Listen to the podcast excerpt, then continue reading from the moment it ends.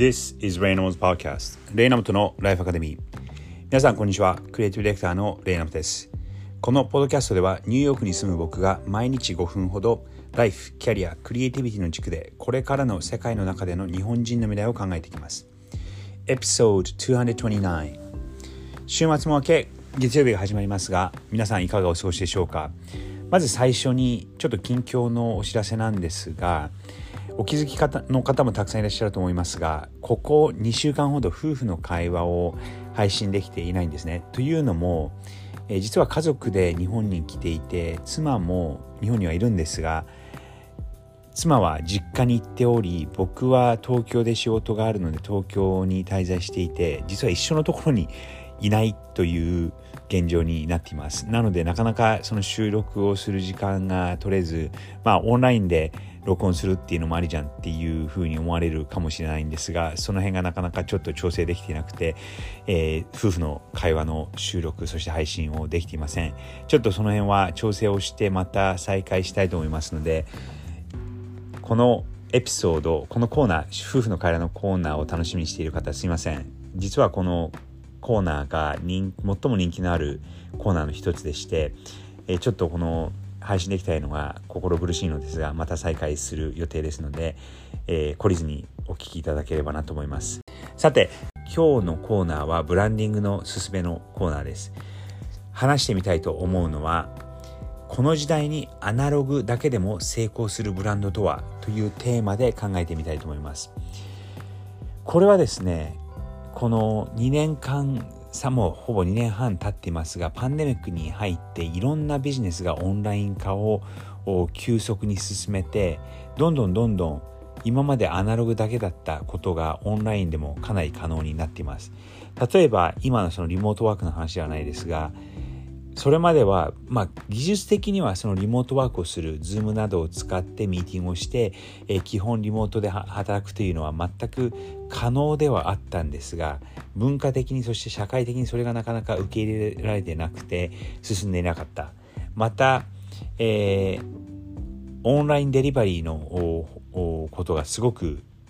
流通がすごく発達してそして配達がすごく盛んになり、えー、ある意味えー、その配達に頼るビジネスっていうのが伸びてきてある意味配達に頼ってしまうと逆に、えー、その流通のビジネスなどが首を絞められるというか、えー、あまりにも圧迫されて厳しい状況になったりとかするという側面も見えています。そんな中でこんなデジタル化が進んでいる中でもすごくアナログにこだわっている、えー、事業だったりとかビジネスだったりとか業界っていうのがあってその一つにアメリカのトレーダー・ジョーズという会社があります。これは皆さん日本にはないので聞き慣れないかもしれないんですが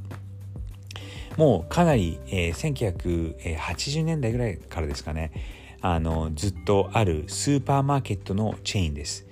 えー、西海岸ですごく伸びてそして東海岸にもここ10年ぐらい前からできてきていてニューヨークでもところどころにある人気のスーパーマーケットチェーンです。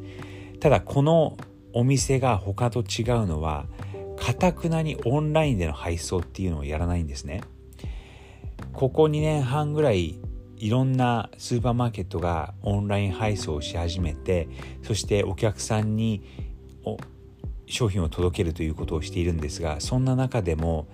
このトレーダー上手っていうのはオンライン配送せずにそしてオンラインでもその買えることができないのでどうしてもそのお店に行ってえー、調達をしなきゃいけないという状況にはなっています。なんですが、お店に行くと毎回すごく混んでいて、えー、なんか逆にこの2年間半のパンデミックの中でなかなかこの勢いが衰えず、えー、そして人気が高まったのではないかと思うぐらいの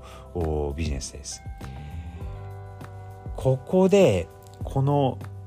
トレーダー・ジョーズがこだわってるなというのはやっぱり、えー、品揃えとそして品質なのかなと思います。トレーダー・ジョーズっていうのは他のスーパーマーケットのチェーンと違って自社ブランドをプライベートレベルのブランドを押していて他のブランドから仕入れたものっていうのはほとんど売っていないんですね。なのでいろんな、えー、例えば牛乳から卵からお肉からそういう商品からあもしくはその冷凍食品までたくさん揃えているんですがそれはほとんどがトレーダー・ジョーズの、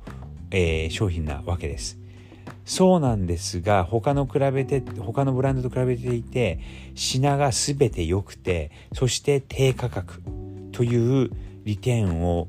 常に追求しています。その一方実は従業員の賃金が高くあと従業員の質もいいっていう側面もあったりします。お店に行くと、えー、お店の人がすごく親切で何かを聞いてもすごく丁寧に答えてくれて教育がすごくされているなっていうのはあよくわかるですね。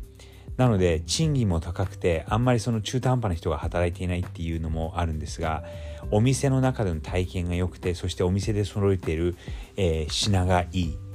なのでそれだけでもその広告だったりとかオンラインの事業を伸ばさなくてもしっかりビジネスが成り立ってるっていうところがあこの時代非常にユニークなのかなと思います。今後オンラインを絶対やらないとは言えないんですが、えー、会社を経営していらっしゃる方がそこにこだわりがあって多分これは僕はあのこういう決定権っていうのは一人に集まっていてその一人がもう半分独断と偏見で決めているんじゃないかなと思いますそうじゃないとこう民主的に会社の経営陣にいろいろ聞いてみて、えー、どういう仕事あのビジネスの方がいいかねなんていうふうに聞いてると絶対オンライン広げた方がいいというふうに今の時代はなるのでそれにも逆らってこのオンラインにこだわらずえアナログにこだわって、えブランドを構築しているっていうのはすごいなと思います。そのコツが自分の、えー、ビジネスモデルをしっかり理解していてそして商品の質にこだわるというところを徹底でしてやっているのかなと思いますそれでは皆さん1週間が始まりますが Have a great week!